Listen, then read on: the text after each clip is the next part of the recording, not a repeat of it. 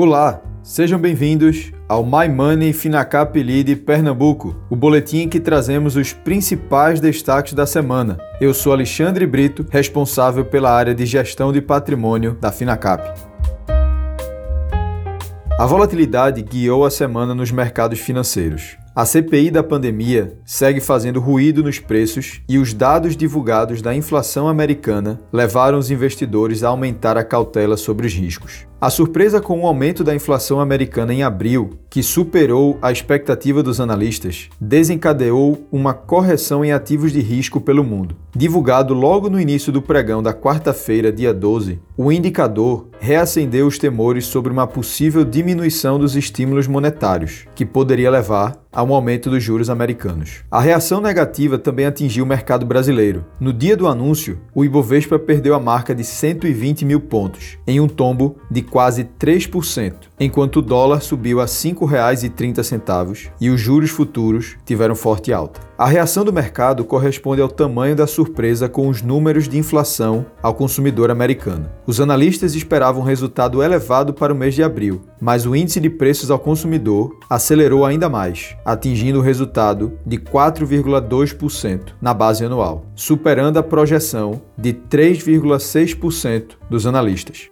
A queda da inflação pelo mundo, inclusive, já tem sido um ponto de alerta do Comitê de Política Monetária do Banco Central. Na recente ata divulgada, o colegiado apontou que, no cenário externo, a ociosidade da economia e a comunicação dos principais bancos centrais sugerem que os estímulos monetários terão longa duração. No entanto, o comitê também considera na balança de riscos a possibilidade das economias passarem por um cenário de inflação, o que poderia ocasionar em um aumento coordenado das taxas de juros. O minério de ferro atingiu sua maior cotação histórica na semana, sendo negociado acima de 200 dólares por tonelada. Perto de registrar recorde histórico, a bolsa brasileira está sendo movida pela alta dos preços das commodities exportadas pelo país. No ano, o Ibovespa negocia praticamente na estabilidade, com alta modesta de cerca de 1%. Se excluirmos as ações das empresas que produzem papel e celulose, metais e proteínas, o índice passaria a ter queda de mais de 15% em 2021.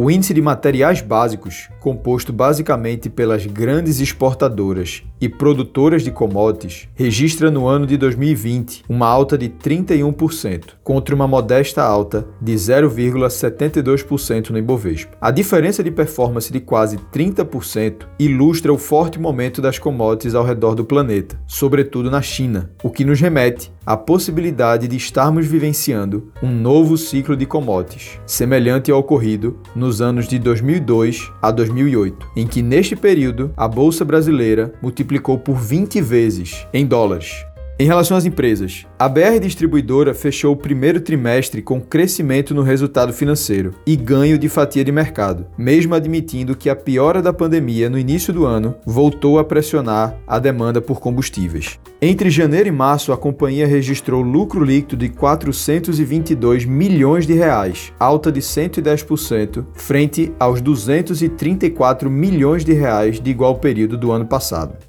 A Eletrobras fechou o primeiro trimestre com lucro líquido de 1,6 bilhão de reais, uma alta de 31% frente aos 1,2 bilhão de reais de igual período do ano passado.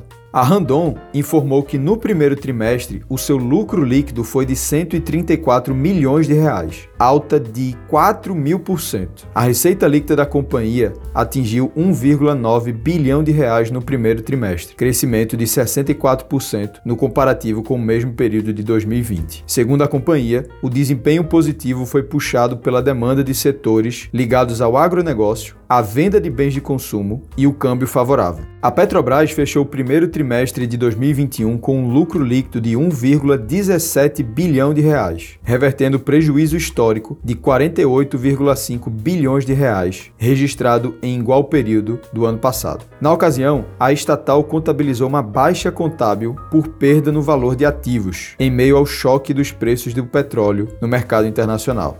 Agora, influenciada positivamente pela recuperação da commodity, a empresa apresentou uma melhora nos principais indicadores financeiros. Este foi o boletim My Money Finacap Lead Pernambuco. Até a próxima semana.